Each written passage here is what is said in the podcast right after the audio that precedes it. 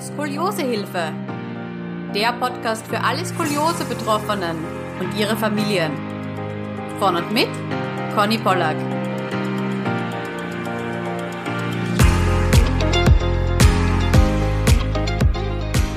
Herzlich willkommen zu einer neuen Podcast-Folge. Heute ist die liebe Anke zu Gast bei mir. Herzlich willkommen, Anke. Ja, hallo Conny, schön, dass ich da sein darf. ich freue mich sehr. Vielleicht starten wir gleich einfach mit einer kleinen Vorstellungsrunde, wie alt du bist, wo du wohnst, etc. Ja, gerne, gerne. Ja, ich bin seit diesem Jahr schon 50 Jahre alt, also nicht mehr ganz so jung. Ähm, ich wohne in Wiesbaden, das ist ähm, ja in Hessen, Landeshauptstadt von Hessen. Was gibt es über mich zu erzählen? Ich bin kaufmännische Angestellte, arbeite in einem Kundenservice-Center einer großen Sozialkasse oder der größten Sozialkasse Deutschlands. Ja, ich habe zwei Kinder, die sind schon 24 und 17, also schon etwas älter, etwas größer. Ähm, bin verheiratet, wir haben zwei Hunde. Die Skoliose beschäftigt mich eigentlich schon seit ungefähr 40 Jahren. Also meine Skoliose-Geschichte ist schon sehr lang. Angefangen hat es aber wahrscheinlich schon vorher. Also ich habe, ich weiß, ich kann halt nur berichten, an was ich mich noch so erinnern kann und was ich jetzt so auch in Vorbereitung auf diese Folge rekonstruiert wieder habe. Ich weiß, dass ich schon vorher, schon als kleines Kind immer mal Physiotherapie oder damals hieß es ja wirklich nur Krankengymnastik hatte. Ähm, das war dieses typische Katzenbuckel und ähm, Arm nach vorne, Bein nach hinten, wobei ich das auch aus dem Yoga jetzt zum Beispiel auch wieder gut kenne oder aus den jetzigen Kursen, die ich mache. Therapie. Ähm, ich weiß, dass es damals immer hieß, mein eines Bein wäre ein bisschen länger als das andere und so weiter. Das war halt so diese typische, sag mal, Kinder, Krankengymnastik-Geschichte, die, glaube ich, viele kennen. Da war aber noch nie von Skoliose die Rede damals. Ähm, ich bin auf einem Ort taub, was dazu führt, dass ich mir natürlich bei Gesprächen auch immer zum Gesprächspartner hindrehe, um, dass man wahrscheinlich von Grund auf immer mehr in eine Verdrehung reingeht, als wenn man mit zwei Ohren hört, weil man sich immer dem Geräusch entgegendreht. Ich bin sehr, sehr schnell gewachsen. Also ich kann mich gut erinnern, dass ich in der vierten Klasse größer war als uns, als meine Lehrerin. Ich komme aus einer sehr großen Familie. Also mein Vater und mein großer Bruder sind 1,98. Mein kleiner Bruder ist zwei Meter sieben groß. Ja, also ich komme aus einer großen Familie. Ich bin selber sehr, sehr schnell gewachsen. Ich glaube, dass das alles dazu geführt hat, dass diese Skoliose halt gefördert wurde. Die Verdrehung wahrscheinlich wirklich durch, durch das Ohr, durch die Taubheit auf dem einen Ohr, der schnelle Wachstum. Ich denke, das hat alles dazu geführt. Ich muss so zehn oder elf gewesen sein. Ich glaube elf eher, als dann wirklich die Skoliose auf einmal im Raum stand. Das mhm. ist der Begriff. Ähm, es, ich weiß nicht mehr, wie es anfing. Ich kann es nicht mehr sagen. Mein Vater konnte es, glaube ich, auch nicht mehr so ganz erklären, ähm, wie das damals drauf kam, ob meine Eltern da es irgendwie gemerkt haben oder ich weiß es nicht mehr. Auf jeden Fall waren wir beim Orthopäden und ähm, es ging innerhalb weniger Monate war ich bei irgendwas zwischen 60 und 70 Grad. Also das ging wirklich rapide. Ja. Ähm, wir waren dann bei verschiedenen Orthopäden und es stand immer wieder das Thema Operation im Raum. Das war immer wieder Begriff, der im Raum stand. Und es hieß halt damals, OP ähm, hätte bedeutet drei Monate Streckung. Das heißt, ich hätte drei Monate Gewichte, ähm, hätte liegen müssen drei Monate, wäre mit Gewichten am Kopf gestreckt worden und wäre dann operiert worden und hätte dann nochmal ungefähr drei Monate eine Reha gebraucht. Wow. Genau. Es hieß halt, die komplette Versteifung wäre dabei gewesen. Ähm, und von wo bis wo wärst du versteift worden? Also hast du eine doppelbogige Skoliose oder nur oben oder nur unten? Nee, ich habe ein komplettes S. Genau, das habe ich noch gar nicht erwähnt. Genau, ja. Also ich habe eine ähm, Skoliose in der Brustwirbelsäule von TH2 bis TH12. Ich habe extra meinen Arzt nochmal befragt, der hat das nochmal zugeschickt, damit ihr nichts falsch erzähle. Super, danke dir für die Vorbereitung. genau, zweiter bis zwölfter Brustwirbelkörper rechtskonvex, Biegung nach rechts. Und in der Lendenwirbelsäule habe ich eine linkskonvex ähm, von TH12 bis L5. Mhm. Ja. Und das sind insgesamt, also ich bin bei 70 Grad wohl. Mhm. Ja. Also ich habe ein richtig schönes S, was nochmal in sich gedreht ist. Mhm. So, ja. Volles Programm. Volles Programm, genau. Und ich glaube 70 Grad, ich habe so überlegt, ich glaube, ich bin so Rekordhalter bei dir im Podcast mit 70 Grad, ja, glaube ich. Ja, ich glaube, wobei ein ähm, paar Operierte sind da auch, glaube ich, knapp dran. Genau. Also das war damals die, die Diagnose. Die Ärzte damals, bei den wir waren, die Orthopäden, haben alle ähm, gesagt, dass ich wahrscheinlich mit Anfang Mitte 20 keine drei Meter mehr laufen kann ohne Schmerzen, dass ich ständig Schmerzen haben werde. Ich sollte lieber keine Kinder kriegen und so weiter, wenn ich mich nicht operieren lasse. Mhm. Mein Vater, ähm, weiß ich noch, war damals, oder meine Mutter auch, klar, haben damals sehr entsetzt auch von den Gefahren, von dem Risiko dieser OP. Ich denke mal, dass die OP damals vor 40 Jahren auch wirklich noch anders war, als sie heute ist. Mhm von den Methoden her und ähm, haben halt damals auch gesagt, einem Kind, was gerade mit der Pubertät anfängt, so ein halbes Jahr Krankenhaus, Vierteljahr liegen. Also die, die fanden, das war für meine Eltern wirklich eine Horrorvorstellung. Mein Vater sagt, er möchte Alternativen suchen. Wir sind dann wirklich zu verschiedenen Orthopäden gefahren und haben dann in Mainz den Dr. Kuhlenbäumer gefunden. Und der hat gesagt, wir schaffen das auch so. Also er hat gesagt, eine OP machen wir nicht. Er hat sich auch gegen ein Korsett ausgesprochen, weil er gesagt hat, das war seine Theorie, ähm, er hat gesagt, halt, durch das Korsett, Korsett wird die Muskulatur ähm, vernachlässigt. Es ist wichtig, dass wir Muskeln aufbauen und ähm, dass die natürliche Muskulatur die ganze Wirbelsäule hält und nicht ein, das nicht durch ein Korsett ausgeglichen wird. Wobei auch da muss ich sagen, die Korsetts damals sind mit den Korsetts heute nicht zu vergleichen. Mhm. Ja, mhm. also mir ist es ganz, ganz wichtig, dass ich das immer wieder betone. Ich möchte in diesem Podcast keinen heute von der OP abhalten. Ich möchte auch keinen vom Korsett abhalten. Es ist wirklich so, dass vor 40 Jahren alles noch anders war, als es heute ist. Mhm. Und ähm, das habe ich dir auch in der Vorbereitung ja schon geschrieben, gesagt, jedes Kuriose ist anders, jeder Mensch ist anders. Ich möchte jetzt mit meiner Geschichte hier nicht irgendjemanden von irgendwas abhalten oder irgendwelche Diagnosen von Ärzten oder Therapievorschläge von Ärzten irgendwie ähm, schlecht reden. Nein, jedes, jeder ist anders und jeder braucht seinen individuellen Weg. Nein, finde ich ganz super, dass du das jetzt auch so ja. aktiv ansprichst und immer wieder betonst. Ja. Ähm, so wie du sagst, jeder ist anders und auch bei den Korsetts. Es stimmt ja sehr wohl natürlich, wenn ich da jetzt 23 Stunden in dem Ding drinnen bin, äh, meine ganze Muskulatur äh, erschlafft natürlich und muss nicht arbeiten. Und deswegen ist es ja auch so wichtig, dass wenn man Korsett trägt, das wird ja auch von der Korsetttragezeit dann äh, abgezogen, wenn mhm. man Sport macht. Also es ist ja wahnsinnig wichtig, einen Muskelaufbau dazu zu ja. machen machen und die zwei, drei Stunden, die man es am Tag eben nicht trägt, wirklich komplett Sport und das ist ganz wichtig, die Bewegung, genau. Mhm. Aber so genau. wie du sagst, damals vor 40 Jahren, das war anders noch, ja. Die ganzen OP-Methoden, auch wie, ich meine, heutzutage, ich habe mir das mal kurz erklären lassen, das ist ja Neuromonitoring im OP-Saal und das ist ja eine, Ja, und das gab es ja alles nicht. Das ist ja, ja, Wahnsinn, ja. Also da, da ist die Forschung und die, und die ganze Medizin einfach auch um so vieles schon, ja, weiter ja, ich glaube einfach das Risiko, dass es wirklich schief geht, war damals wirklich wahrscheinlich viel, viel höher. Also mhm. ich kann es ja nur, wie gesagt, nur rekonstruieren. Ich kann mir die Gedanken meiner Eltern gut vorstellen und die Ängste, die sie hatten.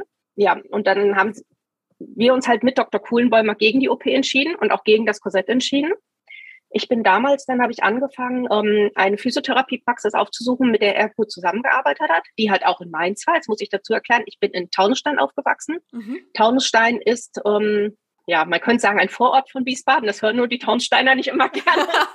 also es ist ungefähr zehn Kilometer vor Wiesbaden. Das heißt, äh, mein Vater hat auch in Wiesbaden gearbeitet. Das heißt, ich bin nach der Schule mittags mit dem Bus nach Wiesbaden reingefahren, habe meinen Vater im Büro abgeholt und er ist dann mit mir weiter nach Mainz gefahren. Das heißt, wir waren jedes Mal in die Physiotherapie hin und zurück weit über eine Stunde, wenn ich alleine Weg rechne, über eine Stunde unterwegs. Wow. Mhm. Ja, Damals ging aber die Physiotherapie-Anwendung ähm, auch länger als heute. Heute kriegt man ja nur 20 Minuten von der Krankenkasse. Damals waren die noch wesentlich länger. Ich weiß nicht mehr, wie lange. Mein Vater und ich waren uns auch nicht ganz einig, wie oft wir in der Woche hingefahren sind. Ich habe behauptet, ich, und da bin ich mir immer noch sicher, dass sie zweimal in der Woche dort waren. Mein Vater sagt, das hätte er beruflich wahrscheinlich gar nicht geschafft, weil er war im Marketing bei einem großen Verlag in Wiesbaden. Ähm, er sagt, er glaubt einmal die Woche. Ja, meine Mutter hatte keinen Führerschein, die konnte das nicht mit mir machen. Gut, dazu kommt, dass ich noch zwei Brüder habe, einen kleineren, einen größeren. Also meine Mutter war zu Hause, mein Vater hat das neben der Arbeit dann noch mit mir organisiert und mein Vater war beruflich sehr, sehr eingespannt. Und ähm, ich bin ja meinen Eltern auch echt dankbar, dass sie das alles so auf sich genommen haben. Ich konnte mich auch erinnern, dass ich in den Schulferien ähm, teilweise über zwei, drei Wochen täglich hin bin. Auch das kann mein Vater nicht, musste, konnte er nicht mehr bestätigen, ob das wirklich so war. Er sagt, er kann sich gar nicht vorstellen. Ich weiß es nicht mehr. Also ich habe da gute Erinnerungen, dass ich in den Ferien öfter da war, aber mein Vater ist sich da nicht mehr so sicher. Aber du warst auf jeden Fall regelmäßig bei der Physiotherapie. Über viele Jahre war ich regelmäßig da. Zur Behandlung, die dort gemacht wurde, wie das erzähle ich vielleicht gleich was. Das, ich glaube, da gehen wir dann gleich nochmal extra drauf ein, wie ich da therapiert wurde. Auf jeden Fall hatte Dr. Kuhlenbäumer gesagt, mit der Therapie, die wir da machen und mit allem um, ähm, zusammen schaffen wir es, dass die Skoliose sich nicht verschlimmern wird dass ich bei diesen 70 Grad zumindest oder 60, 70 Grad zumindest stehen bleibe. Ich habe bis heute, wie vorhin gesagt, immer noch 70 Grad. Ja, das heißt, seine Vorhersage von damals hat sich bewahrheitet. Ja, das ist vielleicht mal zwei, drei Grad in die eine Richtung oder zwei, drei Grad in die andere Richtung gegangen. Ich weiß auch, es gab eine Zeit lang ähm, vor zwei Jahren, wo ich meine Mutter teilweise pflegerisch unterstützt habe und sie auch mal mit ähm, ihr beim Aufstehen geholfen habe, jetzt habe ich weiß, dass das meine Skoliose etwas gestaucht hat. Mhm. Ja, da, das habe ich auch gemerkt. Also ich muss schon sehr darauf achten, was ich tue und was ich mache. Und ähm, ich merke es, wenn ich schwer hebe, das staucht direkt gerade die untere Krümmung mhm. rein. Aber ich bin trotzdem nach wie vor bei 70 Grad, tue aber auch viel dafür. So, ne, ich glaube, ich fange doch direkt mal mit der Therapie an, die ja. wir da gemacht haben. Gehen wir mal auf die Therapiemethode ein, ja? Und zwar war das eine Therapie nach Volta. Wir beide hatten uns unterhalten. Du hattest gesagt, Volta war dir noch gar kein Begriff irgendwie gewesen. So ist genau. es, genau. Ja, ich habe gesagt, mir war damals Schrot kein Begriff. Mhm. Ich kann mich nicht erinnern, dass ähm, in meiner Kindheit oder meiner Jugend Therapie nach Schrot war, dass ich das Wort mal irgendwo oder den Namen gehört habe. Es war immer von Wolter die Rede. Es gab noch eine zweite sehr moderne Krankengymnastikform damals, das war nach Bobart. Die kann ich aber gar nicht erklären. Ja, da weiß ich nicht viel zu. Ähm, ich weiß das nur, es war mal von Wolter, Wolter und Bobart die Rede. Ja, der Wolter, das, der hat para relativ parallel, glaube ich, sogar zur ähm, Frau von Schroth sein Konzept oder seine Therapie entwickelt. Ja, ähm, ich weiß nicht, warum damals nicht Wolter eher vielleicht, warum der populärer war, zumindest in meinen, was ich so mitbekommen habe und heute Schrot. Der Wolter, der Professor Wolter, der kam aus Prag und er hat wirklich bis, ähm, bis zu seinem Tod 1990 auch gelehrt in, in der Uni in Prag. Also er war wirklich sehr aktiv, er hat sich total eingesetzt für seine Therapie. Also er war da wohl wirklich, stand auch voll und ganz dahinter. Wolter ähm, wird heute noch sehr, sehr oft angewendet aber eher bei Babys und Kleinkindern mit Skoliose oder auch mit anderen Bewegungsproblemen. Also ich weiß, dass meine beiden Kinder als Säuglinge, als Neugeborenen, auch beide mit Wolter behandelt wurde. Nicht gegen Skoliose. Meine Tochter hat's Bein immer sehr durchgestreckt nach der Geburt und nicht klicken wollen. Da ist die behandelt worden. Mein Sohn hat, damit er sein, weil er im Verhältnis zum Körper einen sehr großen Kopf hatte, hat Wolter bekommen, damit er in der Bauchlage den Kopf besser hebt. Also ich weiß, dass wir da die Kinder auch nach Wolter behandelt haben, beide oder behandeln haben lassen. Und ich kann mich gut erinnern, dass es für die Kinder kein Spaß war für Babys, weil bei Wolter ist es so, dass ähm, das sind keine Schmerzen.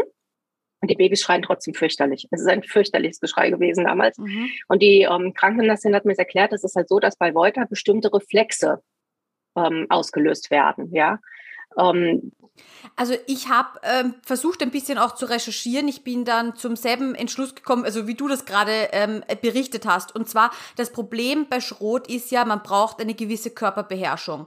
Man muss ja verstehen, in welche Stellen man atmet, wie man sich regelt, wie man bestimmte Muskulatur rafft. Und das geht einfach nur ab einem gewissen Alter, ab so fünf, sechs, sieben, je nachdem, äh, wie weit das Kind halt ja. schon ist. Nur wenn man davor halt eben schon die Diagnose Skoliose hat, braucht man ja auch eine geeignete Therapie. Und da wird eben genau. heutzutage genau. Voitia angewendet genau. und es geht eben um, es werden Reflexe ausgelöst. Also ich habe mir das bei ja, genau. Babys angesehen. Das ist total ja. spannend. Also ich glaube, die, die Physiotherapeutin, die, die, die drückt ja bestimmte Punkte und dann geht auf einmal ein Bein hoch. Ja, genau, so war das zum Beispiel bei meiner Tochter. Die hat einen bestimmten Punkt gedrückt und auf einmal war das Bein geknickt. Mhm. Und das ist halt das, weswegen die Babys auch dann oft so schreien dabei, weil die halt gegen ihren Willen zu Bewegungen im Prinzip, ähm, ja, Bewegungen erzeugt werden, ja. Und ähm, das ist das Thema. Und es wird aber auch nach wie vor auch noch bei Erwachsenen eingesetzt, Wolter, aber halt relativ wenig. Schrot ist da wirklich die führende Methode bei Skoliosen mittlerweile. Ich bin damals, wie gesagt, nach Wolter behandelt worden. Ich war kein Baby mehr, ich war Teenager ähm, es sah halt so aus, es gab halt Übungen in Bauchrücken und Seitlage. Ich kann mich noch gut erinnern, dass ich in der Rückenlage zum Beispiel lag. Ich hatte den linken Arm abgewinkelt nach oben liegen. Ich hatte das rechte Bein in Tellerposition, äh, glaube ich, so nach oben gestreckt. Ja, und habe mit dem rechten Arm im Prinzip gegen außen gegen das rechte Knie, glaube ich, irgendwie drückt. Also irgendwie so habe ich die Übung auch in Erinnerung und musste mir aber vorstellen, dass ich in eine Drehung reingehe, ohne wirklich in die Drehung reinzugehen. Also es, es war viel, man musste auch viel mit Vorstellung arbeiten. Also es war dieses, es sah aus wie eine Drehung, war aber keine. Also ich habe mich nicht wirklich gedreht, nicht aktiv gedreht dabei. Ja, und da um, ähm, parallel hat dann halt die Physiotherapeutin bestimmte Punkte auch angesprochen. Und das Ähnliches gab es dann auch in der Rücken- und der Seitlage. Ich habe es nochmal nachgegoogelt. Es gibt dann halt wirklich auch zwei Begriffe dafür, nämlich die, ähm, das Reflexkriechen oder das Reflexumdrehen. genau, und das passt also gerade dieses Reflex umdrehen ist halt das, was ich jetzt eben auch beschrieben habe, was ich sehr gut auch mich noch erinnern kann an diese Übung. Es war nicht anstrengend, es hat auch nicht wehgetan. Man musste sich halt sehr gut konzentrieren. Dadurch wurden halt, ähm, wurde halt die Skelettmuskulatur aktiviert. Es gibt so Aufrichtungsmechanismen und Stützfunktionen, die wurden dadurch positiv einfach beeinflusst. Mhm. Und das hat ja halt auch wirklich gewirkt. Ich meine, parallel dazu haben wir halt die klassischen Übungen gemacht. Ich weiß noch, dass ich auch an der Sprossenwand viel gehangen habe. Ich weiß, dass ich auch mit Katzenpuppel und Ähnlichem gearbeitet habe. Also wir haben parallel dazu haben wir die normalen klassischen Physiotherapieübungen gemacht, aber halt auch jedes Mal die Übungen nach Volta. Mhm. Parallel dazu sollte ich viel Sport machen. Ich sollte nicht joggen, also nichts, was irgendwie ähm, staucht. Ich sollte viel machen, was ins Gleichgewicht reinging, Radfahren zum Beispiel. Oder wir haben damals sind wir um, ähm, viel Rollschuh gefahren. Mhm. Da gab es noch diese typischen Disco-Roller mit den Stoppern vorne, die jetzt wieder in waren vor kurzem. ja. Ich weiß, meine Tochter hat sich irgendwann vor, keine Ahnung, drei, vier Jahren auch welche gekauft. Ich gesagt habe, ja, wie früher. ja, kommt alles wieder, kommt alles wieder. Ja, genau. Und ähm, da sind wir viel gefahren. Er hat auch Reiten immer empfohlen, das habe ich aber nicht gemacht. Mhm. Also alles eigentlich, wo man sich gerade aufrichten kann, wo Muskulatur gefördert wird, das Gleichgewicht gefördert wird, sollte ich viel machen. Er hat gesagt, ich sollte aber nicht zu beweglich werden, sondern eine leichte natürliche Versteifung erreichen. Ja, weiß ich nicht, ob ich das heute noch so ganz richtig finde. Also ich weiß, mein jetziger Orthopäde hat auch gesagt, weil ich bin im unteren Bereich natürlich, meine Knochen mittlerweile versteift. Mhm. Also in der unteren Wirbelsäule. Ähm, und mein Orthopäde meinte, das wäre ja gut und da werden, das werden wir auch gar nicht viel dran rumtherapieren. Also es scheint immer noch so zu sein.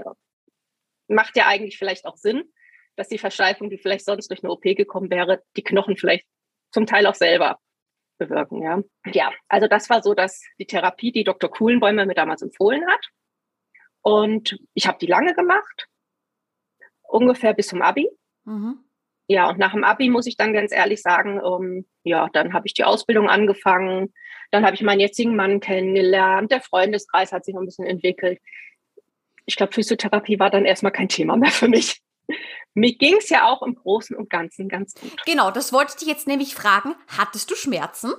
Nein, ich hatte definitiv wenig bis gar keine Schmerzen zu dem Zeitpunkt. Wahnsinn. Und ja. sich dann zu motivieren, so viel äh, Physiotherapie zu machen, buh. Also da kann ich mir vorstellen, da gab es sicher die, die ein oder andere Auseinandersetzung mit deinen Eltern, oder?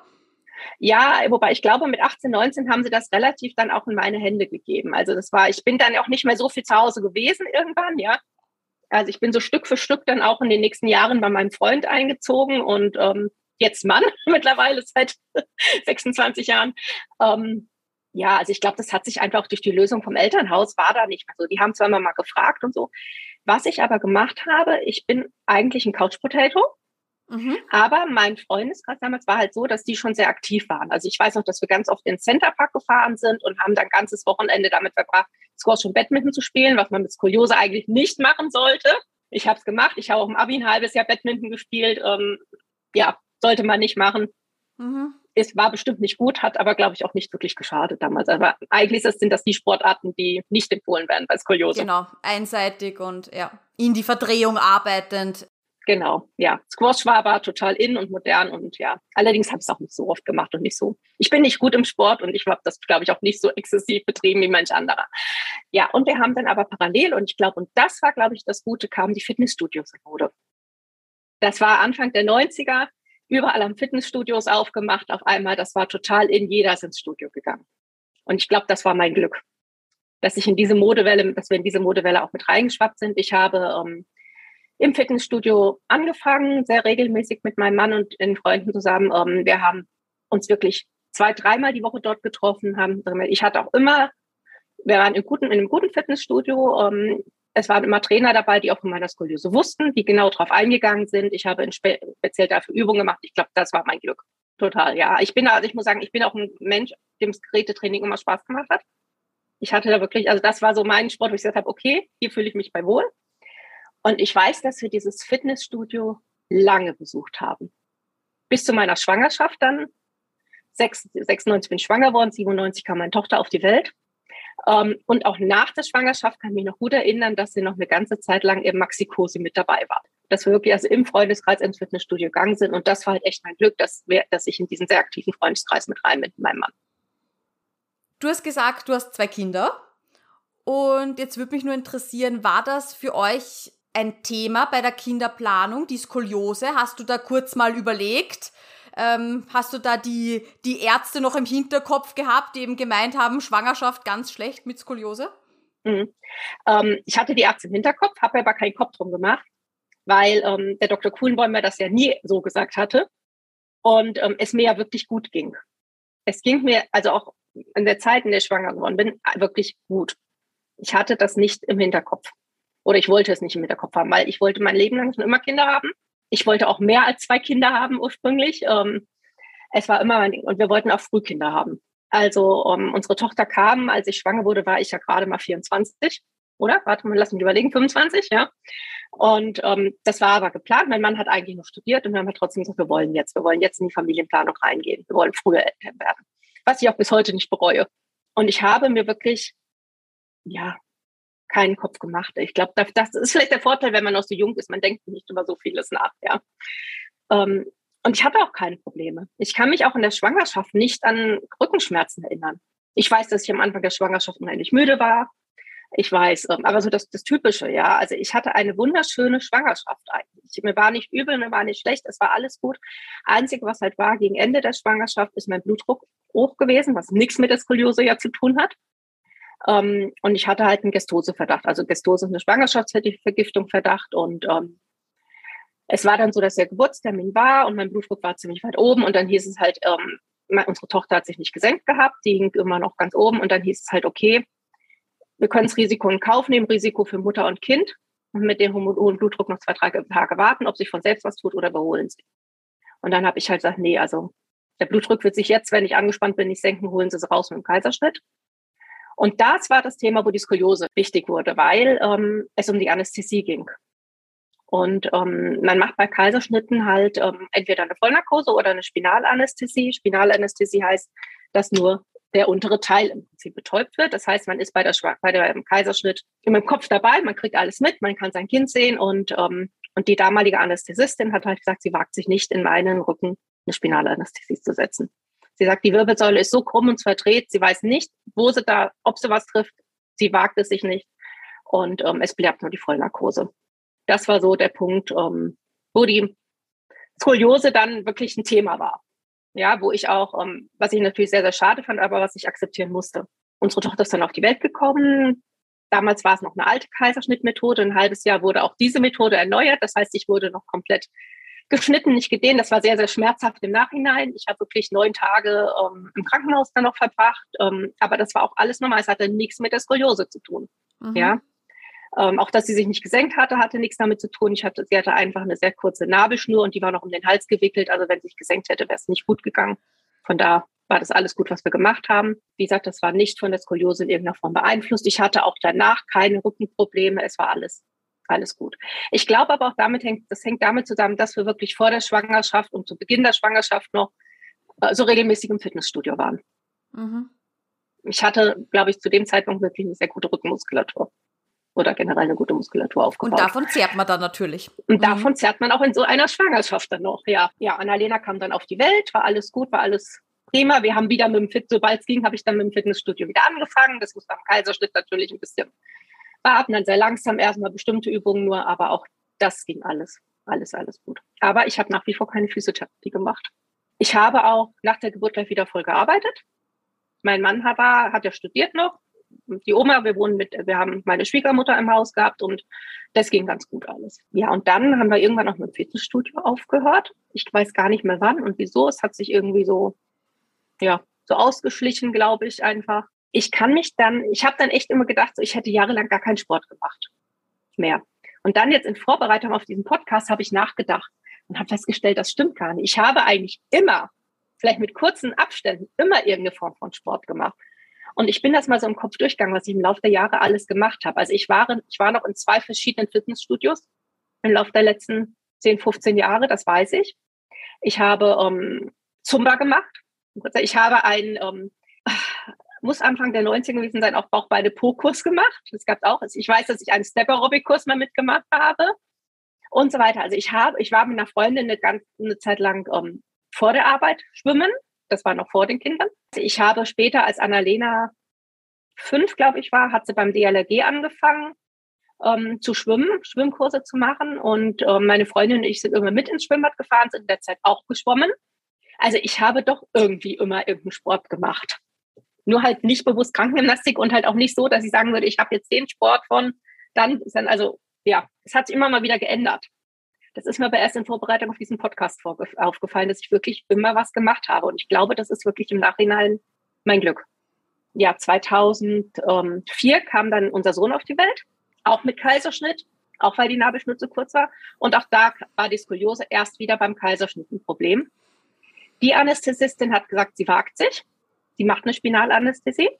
Ich habe mich gefreut. Ich habe gesagt, toll, ich kriege dieses Mal die Geburt mit und kriege erst nicht nach ähm, Aufwachen aus der Vollnarkose das Kind mit und was ich, also was mich schon schmerzhaft, also so, so innerlich schon sehr geschmerzt hat. Damals, das glaube ich dir natürlich. Da will man dabei sein mit seinem Geist als, als Mama natürlich, ja. Mhm. Genau.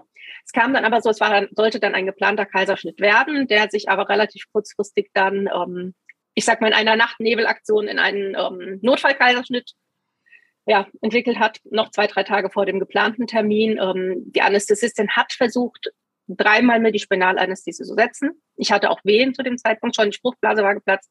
Und beim dritten Versuch hat sie gesagt, sie kann es ein viertes Mal probieren, aber es wird gefährlich. Und dann habe ich gesagt, nee, jetzt machen Sie Vollnarkose. Einfach. Ja. Also war dann auch das die Vollnarkose. Und das ist halt wirklich da, wo dann, ja, das sind die beiden Punkte, wo die Skoliose Einfluss genommen hat auf mein, auf die Geburten. Ja, ansonsten kam der Kleine auf die Welt, war auch fit, alles alles gut. Ich war zu dem, war dann anderthalb Jahre, fast zwei Jahre komplett auch zu Hause, habe aber dann, glaube ich, angefangen, wirklich nicht mehr viel Sport zu machen, eine Zeit lang. Ja, also ich war dann wirklich voll und ganz Mutter. Ich habe Spielkreise geleitet. Ich habe das, ja, genossen. Das war alles schön. Dann habe ich auch wieder, und dann habe ich wieder angefangen zu arbeiten in Teilzeit. 16 Stunden, dann 20 Stunden, ging so weiter aufwärts. Ging das Leben so seinen Lauf. Ja, also ich habe dann immer mal wieder Sportkurse gemacht, aber wirklich nicht mehr gezielt. Mhm. Ja. Ja, aber der Fokus ist auch ganz woanders, nicht? Ich meine, so wie du sagst, die ersten, wenn, wenn, wenn dein Kind noch klein ist, dann hast du es noch mitgenommen im Maxi-Cosi, aber dann natürlich, ja. dann wächst er mit dem Kind sozusagen mit, weil genau. dann mit fünf, sechs kommt der Schwimmkurs, da warst du dann mit beim Schwimmen und dann kommt sogar noch das zweite Kind, das ist ja, ähm, das, das verändert sich einfach, ja. Dein, dein Lebensmittelpunkt ist nicht mehr, nicht mehr bei dir und bei deinem Mann, sondern halt eben dann bei den Kindern. Genau, so ist es. Ja, aber wie gesagt, irgendwas gemacht habe ich ja anscheinend dann doch immer irgendwie. immer mal wieder. Ja, und dann habe ich aber, und das war dann, glaube ich, das, was echt nochmal so ein Rückschritt war. Ähm, so ungefähr zwei, ja, 2014 habe ich, bin ich ähm, Teamleiterin geworden bei uns im Haus in der Firma, habe ähm, eine, hab eine Callcenter-Gruppe übernommen, habe ähm, mich da sehr engagiert, war in dieser Sandwich-Position, die man als Teamleiter hat, sehr drinnen. Das heißt, ähm, auf der einen Seite Mitarbeiter, für die man sich sehr einsetzen möchte. Auf der anderen Seite möchte man natürlich auch um, ähm, den Vorstand, den Vorgesetzten und so weiter. Um, ähm, also man, man versteht beide Seiten, man kann beide Seiten nachvollziehen. Das ist eine Sandwich-Position, ist immer eine sehr belastende Position. Parallel dazu um, ähm, waren die Kinder da, die mich sehr gebraucht haben in der Zeit. Und bei meinen Eltern fing die Pflegebedürftigkeit an. Mein mhm. Vater hatte Schlaganfall, Herzinfarkte. Wenig später fing die Demenz meiner Mutter an. Meine Schwiegermutter und meine Mutter haben sich innerhalb von vier Wochen beide den Oberschenkelhals gebrochen. Also es war ähm, eine sehr turbulente Zeit und ich habe mich überhaupt gar nicht mehr auf meinen eigenen Körper konzentriert. Ja, mhm. also ich habe einfach vier Jahre lang mehr oder weniger mich selber nicht mehr beachtet. Also zumindest meinen Körper nicht mehr beachtet, habe alles ausgeblendet. Ja, ich hatte auch wahnsinnig zugenommen. Also ich habe die Jahre davor schon zugenommen, in der Zeit dann auch. Habe dann aber, ich glaube, 2017 schon angefangen, so ein bisschen abzunehmen, aber ich habe mich nicht wirklich um mich gekümmert muss ich echt sagen. Und bin dann im Herbst 2018 mehr oder weniger zusammengebrochen, war dann sechs Wochen auch krank und ging einfach nichts mehr. Und da habe ich angefangen, dann auf einmal zu merken, okay, was ist los? Ich habe abends auf dem, auf dem Sofa gesessen, ich hatte Atemprobleme. Ich hatte ja teilweise ja keine direkten Panikattacken, aber ich war einfach, ja, ich habe es nicht mehr geschafft, auf die Arbeit zu gehen, wirklich sechs Wochen lang. Ähm, ich hatte Panik, wenn ich dran gedacht habe. Es war also es war eine nicht schöne Zeit alles in dir hat sich ge gewehrt, so weiterzumachen wie bisher. Genau, genau. Und das war aber gut so. Hm. Weil dann habe ich erstmal gemerkt, okay, so geht's nicht weiter. Ich habe daraufhin dann meine Position als Teamleiterin aufgegeben. Muss ich echt sagen, also danke, danke an meinen Arbeitgeber, die haben das und meine ähm, Chefin, die haben das super mitgetragen, die haben mir sofort eine andere Stelle besorgt, wieder im, im Kundenservice zurück. Ich bin total unterstützt worden. Also ich muss sagen, tolle Arbeitgeber, auch in vielen anderen Bereichen, ja ist jetzt gerade wieder ausgezeichnet worden als einer der besten Arbeitgeber Deutschlands und ähm, man merkt, er ist ein guter Arbeitgeber. Wie gesagt, die haben es Gott sei Dank voll mitgetragen. Und ich habe dann wieder angefangen, mich mehr um mich zu kümmern. Ich bin das Atemproblem angegangen, habe hab mit meinem Orthopäden gesprochen, der hat gesagt, okay, klar, wir müssen jetzt ausschließen, dass die Skoliose auf die Lunge drückt. Mhm. Ja, weil das ja auch ein großes Thema oft ist. Habe daraufhin einen Pneumologen aufgesucht, mit dem ich heute noch, auf, äh, noch in regelmäßiger Behandlung bin. Dabei kam aber raus, es ist nicht die Wirbelsäule, die auf die Lunge drückt. Was sie beeinschränkt, ist das Zwerchfell. Also ich habe einen Zwerchfellhochstand auf der einen Seite. Das heißt, das Zwerchfell funktioniert nur noch einseitig gut. Mhm. Okay. Habe ich aber insoweit gut im Griff, als dass ich seit vielen Jahren im Chor gesungen habe. Habe ich jetzt ähm, aufgehört, aber ich habe nach wie vor Gesangsunterricht. Ja, und den werde ich auch beibehalten und das mache ich wirklich nur für mich, den Gesangsunterricht. Das ist für meine Psyche, für meine Seele. Es tut mir gut und es trainiert das Zwerchfell. Also es ist, ja, weil es sind viele Art, also Gesangsunterricht, wer Gesangsunterricht hat oder weiß, wie es abläuft, weiß es eigentlich die meiste Zeit von so in einer Stunde ähm, aus dem Einsingen besteht, was viel mit der Atmung zu tun hat. Ähm, es ist auch sehr körperlich, also ähm, man bewegt sich beim Gesangsunterricht auch wirklich viel. Es hat sehr, sehr viel mit Körperwahrnehmung zu tun. Ich kann es eigentlich jedem, der irgendwie mit Atmung oder auch, oder auch wirklich mit Skoliose-Probleme hat, ähm, empfehlen, das mal auszuprobieren. Also wir haben dann festgestellt, dass die Skoliose zumindest nicht die Lunge beeinflusst. Gut, das war schon mal ein Punkt. Zwerchfell ja, aber nicht die Lunge. Zwerchfell führt halt auch dazu, Zwerchfellhochstand, dass man vor allem im Liegen und Sitzen auch manchmal das Problem hat, dass, es, dass man schlecht Luft bekommt. Ja, gut. Ähm, was natürlich diese Panikattacken abends auf dem Sofa oder diese Luftprobleme abends auf dem Sofa, die ich dann hatte in der Zeit, wo es mir auch seelisch nicht gut ging, auch noch gefördert hat. Und dann kam aber raus, parallel raus, dass mein Hauptproblem, was wirklich meine Atmung extrem einschränkt, also ich war teilweise nur bei 60 Prozent, dass das gar nicht, wahrscheinlich gar nicht ähm, von der Wirbelsäule her kommt, sondern dass ich eine Asthmaneigung habe, von der ich vorher nie wusste, weil ich auch nicht die typischen Asthmaanfälle habe. Und da sind wir halt jetzt gerade noch dran am herausfinden, was und wie, aber mein Pneumologe ist sich ziemlich sicher, dass nicht die Skoliose das Hauptproblem bei der Atmung ist. Was mich aber insofern schon mal beruhigt hat, weil sonst hätte man sich jetzt vielleicht in dem Alter doch nochmal Gedanken über die OP machen müssen. Und das ist auch der Grund, warum mein Orthopäde sagt, in dem Moment, wenn wirklich die Atmung, die Lunge betroffen ist, dann muss man was, dann muss man was tun. ja. ja. Genau. Also ich glaube, es gibt, gibt da zwei ganz große Gründe. Der erste ist Schmerzen. Man hat solche Schmerzen, ja. dass man es einfach nicht mehr aushält. Und das ja. zweite ist natürlich ganz, ganz wichtig, wenn es dann schon innere Organe betrifft, ja. Genau, genau. Mhm. Ich habe dann wieder angefangen, mich mehr um mich zu kümmern, habe wieder in einer Physiotherapiepraxis begonnen, in der ich heute noch bin, hier im Physical Sports in Wiesbaden-Nordenstadt. Kann ich auch nur empfehlen. Ein tolles, sehr junges Team. Ich hatte auch ähm, in den letzten Jahren überwiegend junge Therapeuten, die nicht viel älter waren als du oder die mhm. viel älter sind als du, auch jetzt gerade. Ähm, ähm, ja, aber sehr, sehr, sehr engagiert, sehr wissbegierig, sehr einfühlsam, also wirklich tolle junge Menschen. Schön, das ist ganz wichtig, dass man sich wohlfühlt bei seinen Therapeuten. Genau, ganz definitiv. Ich mache dort auch seit einigen Jahren jetzt Sportkurse in der Physik, also im Physical Sports in der Therapiepraxis, ähm, auch aktiv jetzt wieder. Ähm, Corona-bedingt haben die halt eine Zeit lang erst gar nicht stattgefunden, dann nur online stattgefunden. Zurzeit gibt's halt wieder einen, einen Kurs, ähm, einen geimpften Kurs, sage ich mal so schön, um, der vor Ort ist, was mir wahnsinnig gut tut. Ich habe dann halt vor Corona wirklich versucht, zweimal die Woche mindestens einen Kurs zu machen. Teilweise war es Reha-Sport, dann war es Rückenfit, dann war es ähm, aber wirklich sehr geführte Kurse in dieser Physiotherapiepraxis und habe jetzt, weil es halt durch Corona nur noch diesen einen Kurs gibt in der Woche, also es gibt drei in einem Tag, aber einen Kurs, den man dann teilnimmt, habe ich jetzt vor im Sommer angefangen mit Yoga. Mhm. Und ich muss sagen, Yoga ist gerade meine Rettung. Ich hätte nicht gedacht, dass es so viel ausmacht. Ich habe eine super tolle Yoga-Trainerin gefunden, die auch sehr engagiert ist, die sich mein Krankenbild auch anguckt hat, mit der ich auch ähm, über meine Arthrose in den Knien, zu der muss ich gleich auch noch was sagen, gesprochen habe, ähm, die sehr genau guckt, wie man die Übungen macht, was ganz wichtig ist, dass man sich auch, also gerade auch bei mir sagt, mach nicht zu viel, mach das, was geht. Also es ist wirklich, ähm, die genau guckt, wo sind die Grenzen, wie weit kann, kann derjenige gehen. Ähm, seit drei Wochen, glaube ich, ist es leider auch wieder online, bedingt durch die aktuelle Situation. Aber auch da achtet sie extrem drauf, dass man sich sein Tablet, sein Laptop so hinstellt, dass sie einen sieht. Mhm. Und selbst da, ich bin wieder erstaunt, wenn sie da steht und hat zehn, zwölf Leute auf dem Bildschirm, wo sie, dass sie genau sieht, wie wer die Hand hält, den Fuß hält. Also wirklich klasse. Und es ist mental super Yoga. Es holt mich runter und es tut mir körperlich verdammt gut. Und ich kann das auch nur jedem Skoliose-Patienten empfehlen. Yoga ist wirklich, ich glaube, du machst auch Yoga, gell? Genau, also immer wieder ab und zu. Ich bin, ich, ich habe nicht die eine Sport, also ja, Krafttraining im Fitnesscenter, das ist so mein großer Baustein und Physiotherapie. Aber ansonsten bin ich so Rennradfahren, Yoga und das, was ich probiere, wahnsinnig viel aus, ja. Aber ich höre von ganz, ganz vielen Seiten, dass ihnen Yoga gut tut, nämlich auch bei Operierten. Da gibt es ja mittlerweile auch eigene mhm. Yoga-Formen, also eigene Yoga-Trainer, die sich dann auch darauf spezialisieren. Ich finde das ganz, ganz was Tolles, ja. Und so wie du sagst, es ist gut für den Körper und für die Seele. Ja, definitiv, definitiv. Also ich kann es wirklich nur empfehlen. Wie gesagt, damit habe ich ganz regelmäßig wieder angefangen. Wir haben zwei Hunde, mit denen ich viel spazieren gehe.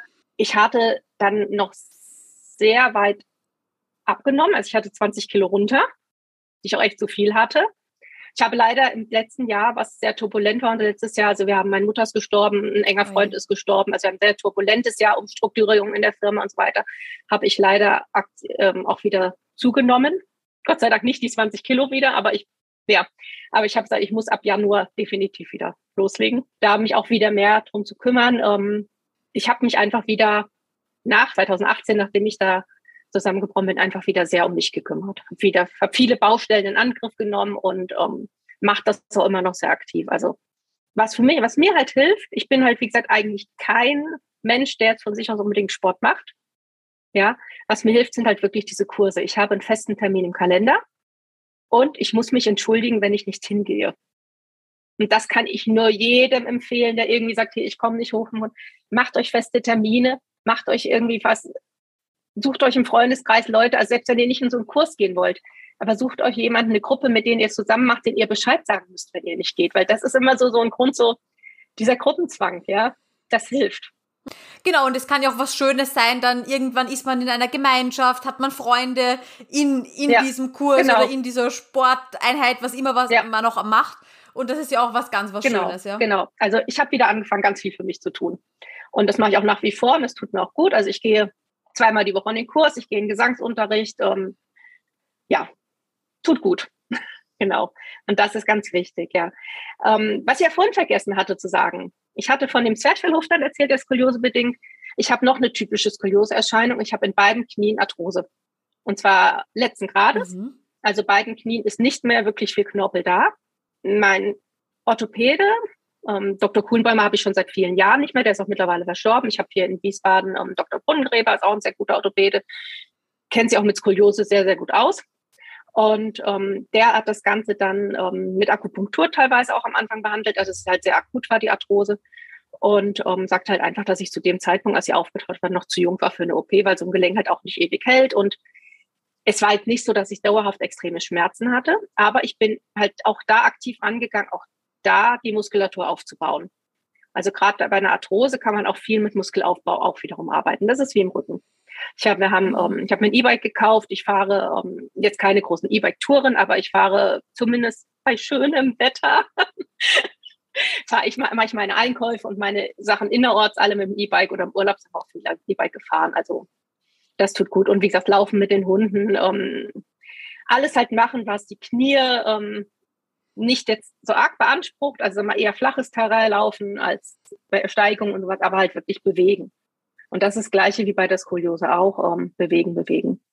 Und so eine Arthrose ist halt oft eine Folgeerscheinung von der Skoliose. Viele Skoliose-Patienten entwickeln eine Arthrose, weil durch diese schiefe Belastung einfach der, des Körpers ähm, und den Ausgleich die Belastung auf den Knien natürlich auch sehr stark ist. Ja. Aber ich muss dazu sagen, ich habe auch in meinem Freundeskreis viele, viele andere Frauen in meinem Alter, die genauso eine starke Arthrose haben und die keine Skoliose haben.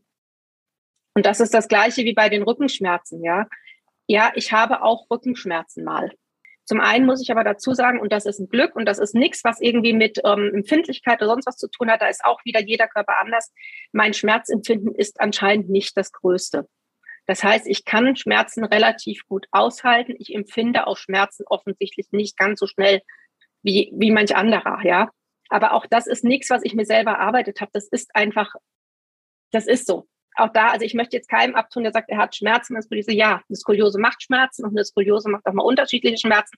Und auch ich hatte schon Tage, wo ich gesagt habe, es ist gerade nervig, ja, es ist gerade schlimm, es ist gerade. Aber ich kann relativ gut damit umgehen. Ich habe wenig Schmerzen. Ich habe aktuell zum Beispiel, weiß ich, da habe ich ähm, links oberhalb der Hüfte ähm, habe ich eine Verhärtung gerade seit zwei Wochen ungefähr, mit der ich rumkämpfe, wo ich jetzt echt versuche, die regelmäßig mit dem Tennisball an der Wand auszurollen, wo der Physiotherapeut dran ist, wo ich auch gesagt habe, ich muss meine liebe Osteopathin, die Linda Grund, wieder anrufen, die ich auch empfehlen kann, ist auch nicht viel älter als du im Übrigen. Ja, und auch eine super engagierte. Ähm, also ich arbeite dann aktiv dran an diesen Schmerzen, aber ähm, ich merke dann zum Beispiel auch, wann ich mich zurücknehmen muss. Also wenn ich jetzt in der Küche lang mhm. gestanden habe und dann merke ich das, klar, merke ich dann auch meinen Rücken. Aber dann lege ich mich vielleicht mal zehn Minuten kurz hin und dann ist es auch wieder gut, ja. Oder ähm, ich habe angefangen, mich hier ans, ans, Treppengeländer auszuhängen, weil ich habe keine ähm, Sprossenwand. Keine mhm. Sprossenwand, danke, das Wort hat mir gerade gefehlt. keine Sprossenwand, aber ich hab, wir haben hier ein tolles Metalltreppengeländer und ich habe mich, hänge mich daran notfalls auch mal kurz aus. Ja, ja? super. Ja, genau. Mhm. alles diese Dinge. Und, oder wenn ich hier im Homeoffice, ich sitze jetzt seit zwei Jahren halt hier auch im Homeoffice, ähm, bin so gut wie gar nicht mehr im Büro, wie viele von uns, ja. Ich habe hier neben meinem normalen Schreibtischstuhl ähm, der übrigens auch sehr gut ist. Auch das ist ein Invest, den man als Skoliose-Patient machen sollte, in gutes Immobiliar investieren. Aber ich habe parallel daneben einen großen Gymnastikball liegen und auf den ich zwischendurch mal wechsle. Ich auch. Ja. ich auch, ja, daneben. Ja. Ich habe investiert in einen höhenverstellbaren Schreibtisch. Ich genau. habe den Gymnastikball daneben, ja. alles Mögliche. Genau. Ja. Genau, und das sind so die Dinge, auf die man einfach achten muss, ja. Oder ich stehe halt zwischendurch auch mal auf, also gerade wenn ich mit Kollegen telefoniere, nicht wenn ich mit einem Kunden telefoniere, dann nicht, aber wenn ich mit einem Kollegen telefoniere, dem ich was erkläre, wo ich gerade nicht auf den Bildschirm gucken muss, dann gehe ich auch mal drei Schritte durch den Raum. Oder ich stehe zwischendurch mal auf und strecke mich. Oder beug mir vor, oder keine Ahnung, ich roll mal die Schultern. Also es ist ganz, ganz wichtig, dass man halt auch permanent dran arbeitet immer wieder, ja. Und dann, sage ich mal, sind die Schmerzen bestimmt nicht weg aber sie sind gut erträglich und man kann und ähm, also ich glaube, in den meisten Tagen habe ich wirklich wenig Schmerzen. Ich sehe, also ich behaupte mal, dass auch mit im Alter von 50 die meisten irgendwo Probleme haben. Und das zieht uns ja irgendwo. Und wir haben gestern gerade zusammengestanden mit Freunden und haben Glühwein getrunken, um, Corona-konform, alles geimpft in einem kleinen Kreis. Und um, wir standen an einem Stehtisch im Garten bei Freunden und um, von uns drei Mädels haben zwei gesagt, ähm, sie können nicht mehr stehen und das war nicht ich. Ja, also das, das muss man einfach ganz klar sagen. Ja, man kann auch einfach nicht alles auf die Skoliose schieben und es bringt, glaube ich, auch nichts, sich jetzt im Vorhinein darüber Gedanken zu machen, welche Folgeerkrankungen alle auftreten Nein. könnten bei mir. Ich hatte mal auch so eine Phase, da habe ich meine Physiotherapeutin gelöchert, wofür ich denn jetzt nicht anfälliger wäre und ja. sie hat mich dann angesehen und hat gesagt, Conny, ich sag dir jetzt keine einzige, weil du bist sportlich, du machst was für deinen Körper, das hat jetzt null Sinn, wenn du dir jetzt ja. schon drüber Gedanken Gedanken machst, was in 20, 30, 40 Jahren sein könnte, mehr als du jetzt machst, kannst du nicht mehr machen und lass es gut sein. Es ist okay so. Ja. Und die ganzen Wehwehchen, äh, die kommen bei allen Menschen. Ja, genau. So ist es. Und ähm, das sehe ich halt wirklich gerade ganz, also ganz aktiv. Das ist wirklich fast keiner, dass der nicht irgendwas irgendwo hat, ja. Und ähm, ich weiß nicht, was vielleicht in zehn Jahren ist oder in fünf Jahren. Mhm. Klar kann das sich alles anders nochmal entwickeln. Man weiß es nicht. Klar, der Körper verändert sich auch. Ja, Eben, eben. Also ich habe, glaube ich, einfach das Glück, dass meine Skoliose, so massiv und so stark wie die ist, ähm, relativ gut sich anscheinend an den Organen vorbei schlängelt. Aber das ist vielleicht mhm. einfach auch eine Glückssache, ja. Ich meine, was ich halt auch habe, ich habe, dass die linke Kurve, dass die Niere drauf liegt. Ich bin an der linken Niere schon mal operiert worden vorm Abi, ähm, weil da an ein Ausgang eine Verengung war, da war eine Stenose und ich bin da, was die linke Niere angeht, immer so ein bisschen auf Hab-Acht-Stellung, ist da wieder was, kommt da was und hatte nach dieser Zeit, wo ich meine Mutter halt öfter mal gestützt habe und die Skoliose sich so ein bisschen gestaucht hat, Nierenschmerzen zwischendurch, dass ich gemerkt habe, okay, ich habe das Gefühl, die Wirbelsäule drückt in die Niere rein. Mein Orthopäde hat mich daraufhin auch direkt zum Urologen geschickt. Ich war im MRT, es kam raus, ja, die Wirbelsäule liegt an der Niere dran, aber beeinflusst die Niere nicht. Und das sind so Dinge, wo man echt immer einen Blick mit drauf haben muss, ja. Also wenn irgendwas ist, Leute, geht zum Arzt, lasst gucken, sind Organe wirklich betroffen, ja.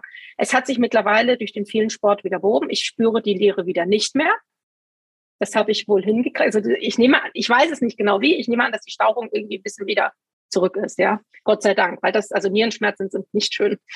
Aber ähm, man muss es wirklich im Blick haben. Und wenn so Dinge da sind, dann muss ich halt sagen, das wären halt auch die Punkte, wo ich dann sagen würde, okay, dann würde ich vielleicht jetzt auch mit 50 nochmal über eine OP nachdenken. Ja, deswegen, ich weiß nicht, was irgendwann in zehn Jahren ist. Momentan gibt es keinen Grund, über eine OP nachzudenken für mich. Aber ich weiß auch nicht, was wäre gewesen, wenn ich mich hätte operieren lassen damals. Wie würde es mir heute gehen? Ich weiß es nicht. Und ich habe in letzter Zeit auch gerade jetzt in Vorbereitung auf diesen Podcast, aber auch in den letzten Jahren sowieso viel drüber nachgedacht. Wäre es vielleicht besser gewesen damals? Wie würde es mir heute gehen? Ich weiß es nicht. Ich bin mir aber relativ sicher, dass es mir nicht besser gehen würde Vielleicht aber auch nicht schlechter. Ich weiß es nicht, ja. Aber vielleicht wäre es mir früher besser damit gegangen. Und ich und es ist wirklich, ich kann und möchte keinem wirklich zu einer OP raten oder abrannen. Das ist nicht mein Job und das ist nicht unser Job. Das ist auch nicht der Sinn dieses Podcasts. Völlig richtig. Sprecht da bitte wirklich mit euren Ärzten rüber, holt euch auch gerne zweite Meinung ein, so wie wir es damals auch gemacht haben. Das ist auch nie ein Thema, ja. Aber ähm, bitte jeder individuell und jede Skoliose ist anders und jede Skoliose dreht, ja, jede Wirbelsäule ist anders gedreht oder hat die Auswirkungen woanders ähm, und jeder Mensch ist vor allem auch anders. So ist es. Und man muss auch den für sich richtigen Weg finden. Genau, genau. Und ich glaube, mein Weg war für mich richtig, aber ich glaube, da kamen halt auch ganz, ganz viele Faktoren mit dazu. Also wirklich ein super Freundeskreis, der immer für einen da war, eine Familie, die immer für einen da ist. Es ist, das ist halt auch, also ich weiß nicht, ob ich den Weg alleine so geschafft hätte.